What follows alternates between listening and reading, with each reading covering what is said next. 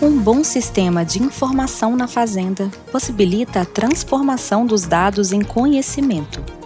Na pecuária, ter acesso às informações de forma rápida e fácil faz toda a diferença na hora da tomada de decisão.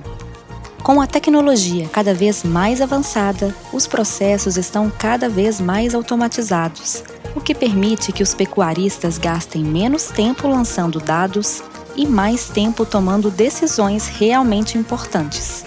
Eu sou a Lore e você está escutando uma pausa, uma prosa. Informação da Prodap para o campo.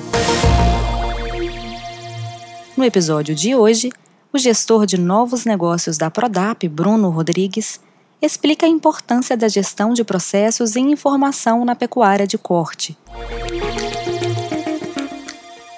Caro amigo pecuarista, tenho certeza que você já deve ter escutado a seguinte frase: quem não mede, não gerencia.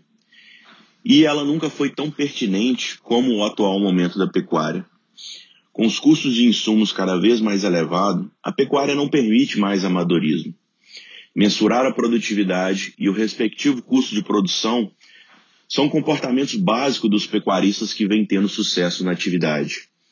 Mas aí também você pode estar se perguntando: como ter um sistema de informação eficiente? É comum as pessoas se confundirem e achar que um sistema de informação é pura e simplesmente um software. E uma vez adquirido esse software, todos os problemas serão resolvidos.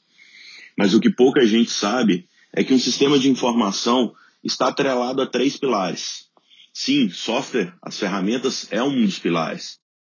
Mas não adianta ter a melhor ferramenta, o melhor software, se esquecermos dois dos outros principais pilares. Esses pilares são processos e são as pessoas. Ao longo de mais de uma década rodando fazendas por todo esse Brasil, consegui perceber que o primeiro passo se ter um sistema de informação eficiente está ligado a pessoas. A capacitação e motivação do time é fundamental para que de fato tenhamos uma cultura de coleta e análise de dados. E para contribuir com a capacitação dessa equipe, ter processos muito bem padronizados e otimizados se torna essencial. Afinal de contas, não tem como comparar laranja com banana, não é mesmo? E por isso, ter as rotinas muito bem estabelecidas e com um time treinado para poder executá-las é fundamental para ter o primeiro passo aí de um sistema de informação. Feito isso, a gente parte de fato para a escolha do software. Precisamos entender qual é a realidade, qual é a tecnologia, qual é a maturidade gerencial da fazenda para fazer uma escolha assertiva. Me permite dar uma dica? Sugiro que antes da escolha da ferramenta, defina muito bem quais são os indicadores, quais são as informações relevantes para a gestão da sua fazenda.